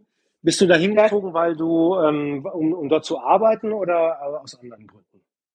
Es gibt äh, einen Grund, äh, der mich da nach Dänemark verschlagen hat. Das war mein Mann damals. Der hat einen Job in Kopenhagen bekommen bei einer großen dänischen Firma. Und dann haben wir zwei Jahre in Kopenhagen gelebt, was ich sehr genossen habe, weil die Stadt ist einfach großartig. Ich äh, muss dazu sagen, ich bin kein, kein Stadtmensch, überhaupt nicht. Ich, ich kann eigentlich in großen Städten nicht überleben, weil ich brauche meine Ruhe. Aber in Kopenhagen hat das funktioniert. Das ist das Erstaunliche, mhm. weil das einfach so eine entspannte Großstadt ist. Mit sehr viel äh, Natur, Wasser, ähm, entspannten Menschen, die nicht einen auf Hektik machen. Und äh, ich muss sagen, das war, ich bin in Deutschland vorher viel umgezogen mit meinem Mann zusammen. Und das war so der erste Moment, wo ich dachte, jetzt bin ich mal irgendwo angekommen. Also ich habe mhm. mich sehr schnell da zu Hause gefühlt und mich sehr schnell eingelebt. Und dann ist leider etwas sehr Tragisches äh, passiert, was jetzt hier, glaube ich, wahrscheinlich die Stimmung ein wenig drückt. Äh, mein Mann ist sehr überraschend an Krebs verstorben in Kopenhagen. Und mhm. das war für mich natürlich ein, natürlich ein Schock. Und äh, da war die Frage, was mache ich jetzt? In Kopenhagen alleine wohnen, das kann man sich dann leider nicht leisten. Und ich habe aber schon sehr viele Freunde da gefunden und eine Freundin sagte, ja, ähm, Ich kenne einen Anwalt, der eben Ausländern zu einer Immobilie verhilft, weil ich die Bedingungen für, Aus, äh, für Immobilien noch nicht erfüllt habe. Da hat äh, Dänemark sehr, sehr strikte Regeln für.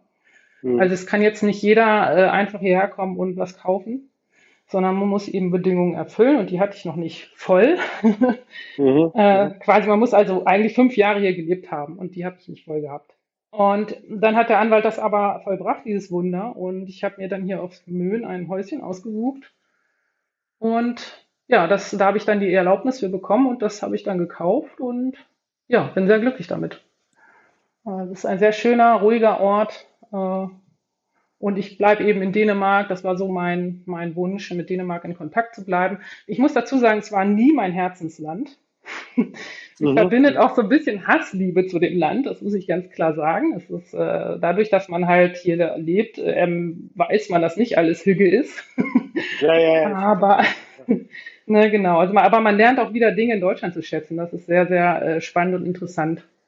Einfach jetzt mal einen anderen Blick zu haben, wie das hier in dem Land, in Dänemark funktioniert und wie dann Sachen in Deutschland funktionieren oder eben nicht funktionieren oder eben auch in Dänemark nicht funktionieren. Und das ist teilweise sehr unterschiedlich. Und ich fand es spannend zu sehen, dass die Dänen doch sehr nahe Nachbarn sind, doch aber sehr anders ticken. Ähm, ja, den Eindruck habe ich tatsächlich auch, dass die, dass, ja. ähm, also wenn man nur wenn man nur Sommergast ist, das ist natürlich eine, eine, eine Weltsicht, die nicht gilt. Hm, ähm, ja. Sommerga Sommergast zu sein, das ist, ist ja, ist ja ähm, also ist schön, aber klar, man sieht nicht, wie es im Herbst ist. Äh, oder im Winter und man schön. sieht nicht, ja, ja, man sieht es halt nicht, wenn, wenn, wenn der Alltag da ist, ne? vor allem wenn man immer nur in diesen, diesen schönen Ferienhäusern oder am Strand rumjoggt und so, das ist nicht die Realität, das ist schon klar. Ähm, und das ist meine Perspektive auf das Land. Aber es klingt ja toll mit dem, mit dem Häuschen auf, auf dem Möhnen, äh, auch wenn der Rest der Geschichte natürlich ähm, ja, sagen wir es so, ich nenne Dänemark daher, das ist so ein Schicksalsland. Ähm, das Ding jetzt ein bisschen groß ist. Für mich fühlt sich das auch so an. Ähm, die haben einfach, ich sage immer, Kopenhagen ist das Schlimmste und das Beste, was mir passiert ist.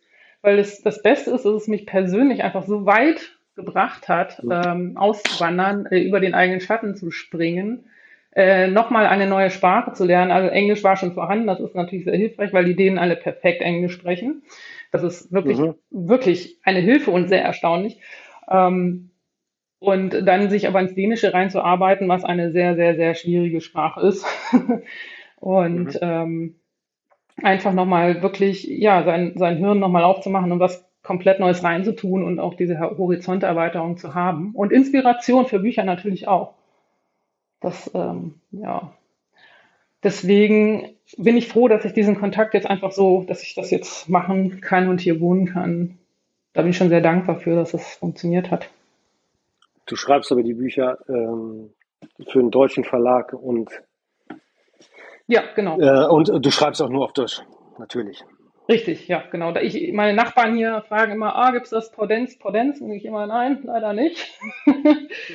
Und äh, ja, mal sehen, vielleicht gibt es eines Tages mal eine dänische Übersetzung. Aber wie wir schon vorhin äh, erwähnt haben, es ist ein sehr kleines Land mit fünf Millionen Einwohnern. Da ist der Buchmarkt natürlich sehr klein und ähm, das lohnt sich dann für die manchmal nicht, da so eine Übersetzung dann zu machen.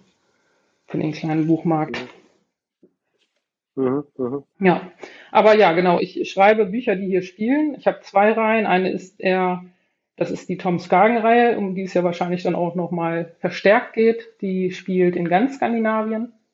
Und dann habe ich noch eine zweite Reihe, die hauptsächlich in Kopenhagen angesiedelt ist und dann immer noch mal so kleine Ausflüge nach Grönland oder jetzt das aktuelle Buch spielt auch tatsächlich auf Möhn. ne, wenn mhm. man die Recherche vor der Haustür hat, dann kann man es auch nutzen und ja, genau. Da nehme ich natürlich ganz, ganz viel mit. So, und wer jetzt nochmal so nachlesen will, wie das so alles da funktioniert in Dänemark, kann das ja bei dir auf der Facebook-Seite. Äh, mhm. Da habe ich tatsächlich schon, schon mitgelitten mit dir, weil äh, das ja wirklich aus der Urlauberperspektive dann wahrscheinlich doch noch eben ein bisschen anders ist. Also der kann das da lesen. Was kann er im dritten Fall von Tom Skagen lesen? Also da kann er lesen, dass der Fall spielt in Norwegen.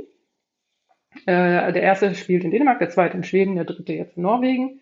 Da war ich auch zur Recherche. Ähm, das ist immer der schöne Part, wenn man dann vor Ort hinfahren kann, sich das angucken kann. Und er spielt äh, zu einem großen Teil auf einem Kreuzfahrtschiff, das an die Hurtigruten angelehnt ist. Und auf diesem Schiff passieren natürlich Dinge. Äh, eine eine Abi-Jahrgang aus Hamburg äh, feiert dort sein 20-jähriges Jubiläum und äh, das beginnt dann damit, dass äh, ein Selbstmord stattfindet, in dem einer von diesem, dieser hohen, hohen Klippe, die der Preikistolen heißt, ist auch ganz bekannt, eigentlich eine der berühmtesten Klippen über dem Fjord, 600 Meter hoch und dann direkt ins Wasser, unten in Südnorwegen bei Stavanger.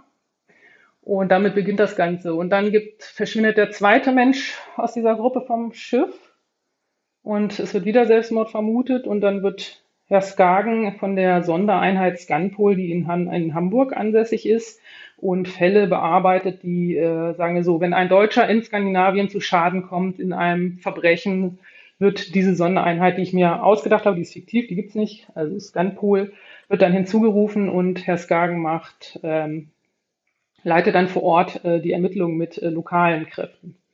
Das ist einerseits äh, reizvoll, weil man immer neue ähm, ähm, Sidekick-Figuren hat, sozusagen. Man hat immer die eine Hauptfigur und hat immer neue lokale Kräfte, die dazukommen. Andererseits ist es auch ein Hölle Rechercheaufwand, weil man jedes Mal das Polizeisystem des Landes neu recherchieren muss.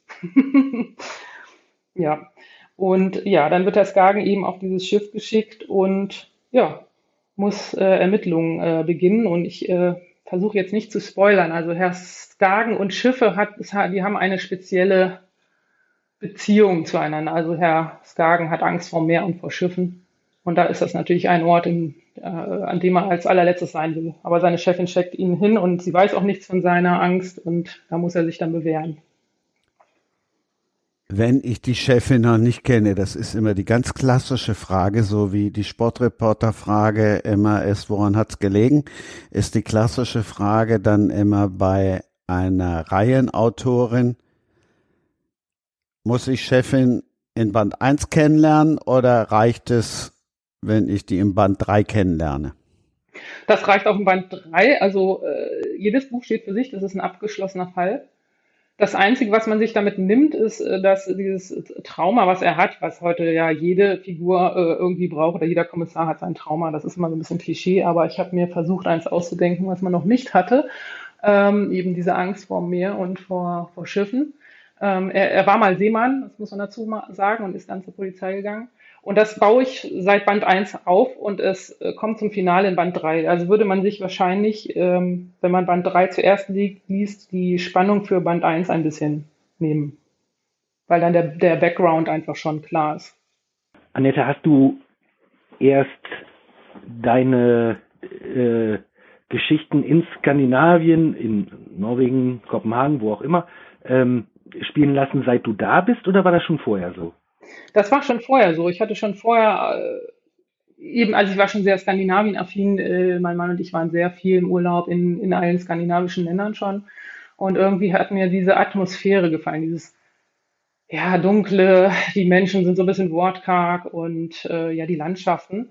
Und da hatte ich immer ein Fable für und dachte also Nordic Noir, das würde ich gerne mal schreiben. Aber da muss ich auch dazu sagen, habe ich mir keinen Gefallen mitgetan, weil Verlage gegenüber Autorinnen, die so, deutsche Autorinnen, die irgendwas schreiben, was in Skandinavien spielt, das ist noch so eine so No-Go, so ein bisschen. Im Moment ist es bricht ein bisschen auf durch, durch mich und ein paar andere Autorinnen.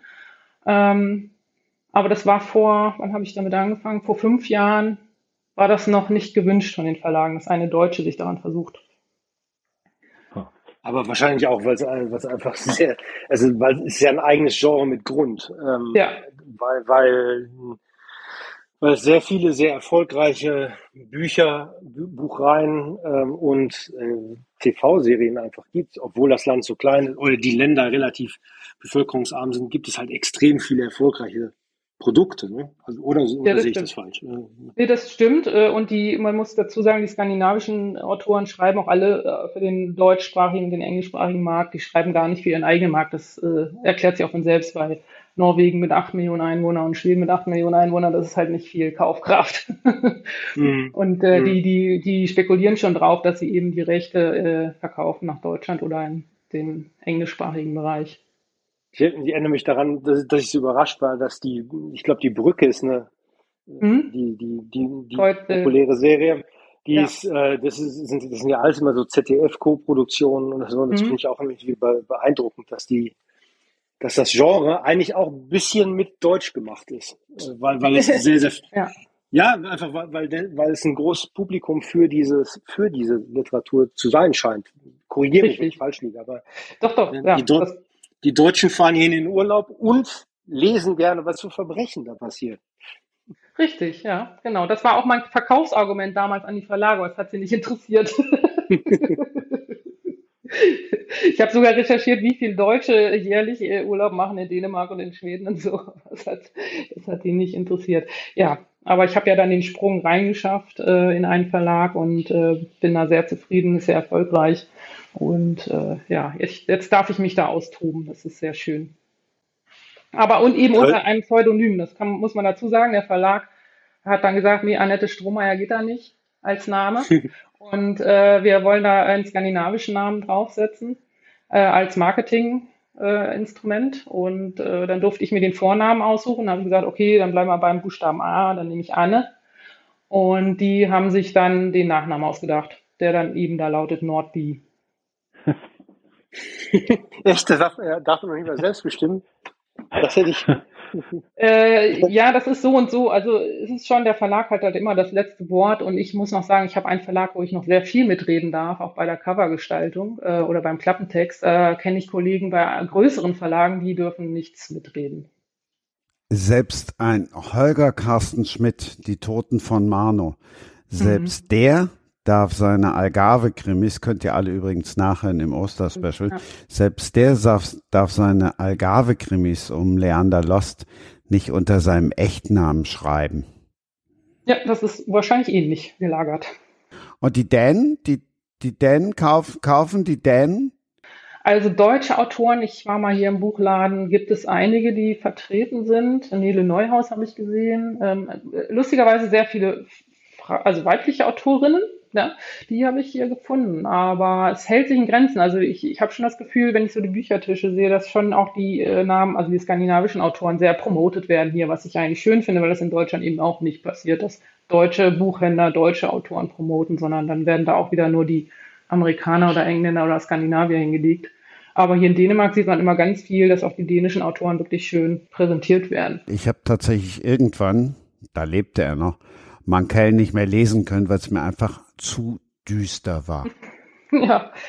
Gibt es da irgendwie mittlerweile auch so einen Wandel? Es gibt ja jetzt sogar Cozy Crime aus äh, Skandinavien, habe ich gesehen. Mhm. Wandelt sich das auch so ein bisschen? Also ist es nicht mehr ganz so düster und so depressiv? Ich würde sagen, nein. Es bleibt so depressiv und düster und dieses Cozy Crime. Also da bin ich sogar sicher, dass manches deutsche Autoren mit ein, äh, auch mit einem skandinavischen Pseudonym sind. Ähm, und das sind Ausreißer. Also jedes Mal, wenn ich hier mit dänischen Autoren über Cozy Crime rede, dann gucken die mich an wie ein Auto und sagen, was ist das? Äh, dann sage ich mal, ja, das ist wie Inspektor Barnaby. Und dann sagen sie, ach ja, okay, verstehe. Aber das gibt's hier nicht so. Also zumindest jetzt nicht in Dänemark. Daniel, da du zuletzt jetzt gar nichts mehr gesagt hast, was liest Daniel Pinchova? Also im Augenblick lese ich, oh Gott, das klingt jetzt als, als wäre es äh, jetzt wirklich nur erfunden. Aber ich lese im Augenblick wirklich wieder ein Basketballbuch ähm, von einem auch sehr geschätzten Kollegen von André Vogt, äh, äh, großer Basketball-Experte, der auch ein bisschen erzählt, wie seine Liebe zum Spiel entstanden ist und so. Ähm, macht er auch äh, sehr gut, auch ein äh, sehr netter Mensch äh, dazu. Deswegen lese ich das nochmal umso lieber. Ja, also ich lese gerade äh, das Buch Meter pro Sekunde von Stine Pilgaard. Das ist ein dänisches, ein dänischer Roman, hat nichts mit Krimi zu tun. Ähm, eine sehr nette Gesellschaftsstudie, wie eine Frau oder ein Pärchen aus der Großstadt an die dänische Westküste nach Ringkübing äh, zieht, also in die Provinz und versucht dort klarzukommen. Und das ist einfach herrlich geschrieben. Und das nennt, ein Kapitel heißt Im Land der kurzen Sätze. Das sagt eigentlich schon alles. Ähm, und es ist einfach interessant zu lesen, dass es auch denen in Dänemark so geht, wie es mir hier manchmal auf Möhn geht. Das ist dann manchmal sehr erfrischend. Das ist sehr, sehr nett geschrieben.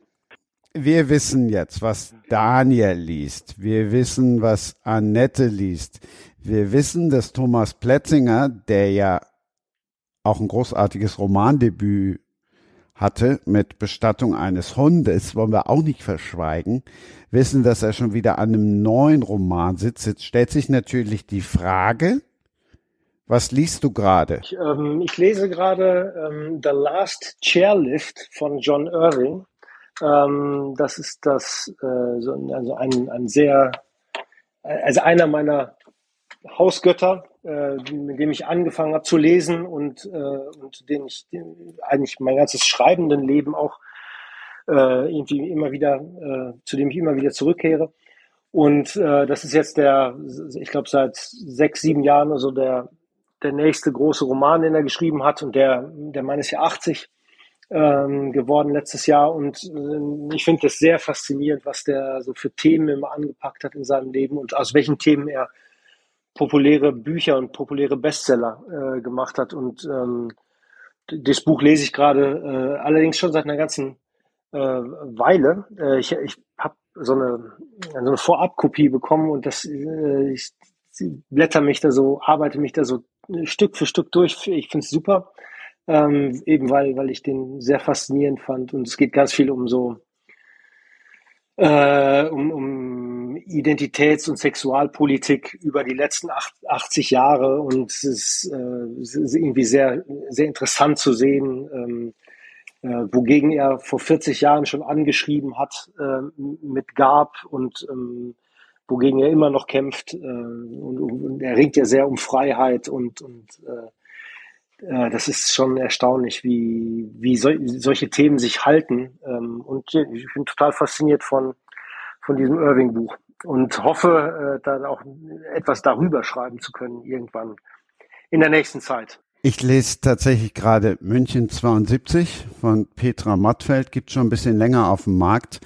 Die ist demnächst auch im Podcast. München 72 ist ja, hat ja natürlich auch leider viele andere Facetten gehabt, aber wir spannen ja trotzdem wieder den Bogen zum Basketball. München 72. Dirk Nowitzkis Mentor Holger Geschwindner, damals Basketballnationalspieler für Deutschland. 72. Der Kapitän. Der war der Kapitän, Kapitän der Mannschaft. Richtig. Kapitän der Mannschaft und ähm, äh, ich, also er, er erzählt die Geschichte, dass er einer der ersten im Dorf gewesen ist, ähm, dass er mit Willi Daume, äh, der damals, glaube ich, der, der das, das alles da gemanagt hat, äh, dass er mit Willi Daume in den, ins olympische Dorf gegangen ist. Die sind damals sogar teilweise äh, extra deswegen, äh, um sich in dieser, in, diesem, in dieser Atmosphäre und in dieser Stadt äh, vorbereiten zu können, ist er der ist sogar vorher nach München gezogen. Der wohnte also schon in München, als die Spiele dort stattfinden. Also, äh, also ganz interessante Geschichte auch auf jeden Fall. So, und jetzt wisst ihr genau, worauf ich in Ausgabe 85 hingewiesen habe. Also es ist dann alles miteinander verquickt und das andere München 72, das ist dann tatsächlich eher ein fiktives Buch. Dankeschön euch. Tschö nach Wuppertal und nach Dänemark. Es war sehr, ja. wie, wie heißt das Hügel? Hügel, sehr hügelig. Der war so hügelig. Bestimmt. Spaß gemacht. Vielen Dank. Super. Danke euch. Ja. Tschüss. Guten Tag. das war Sprenger spricht. Hashtag Books and Sports.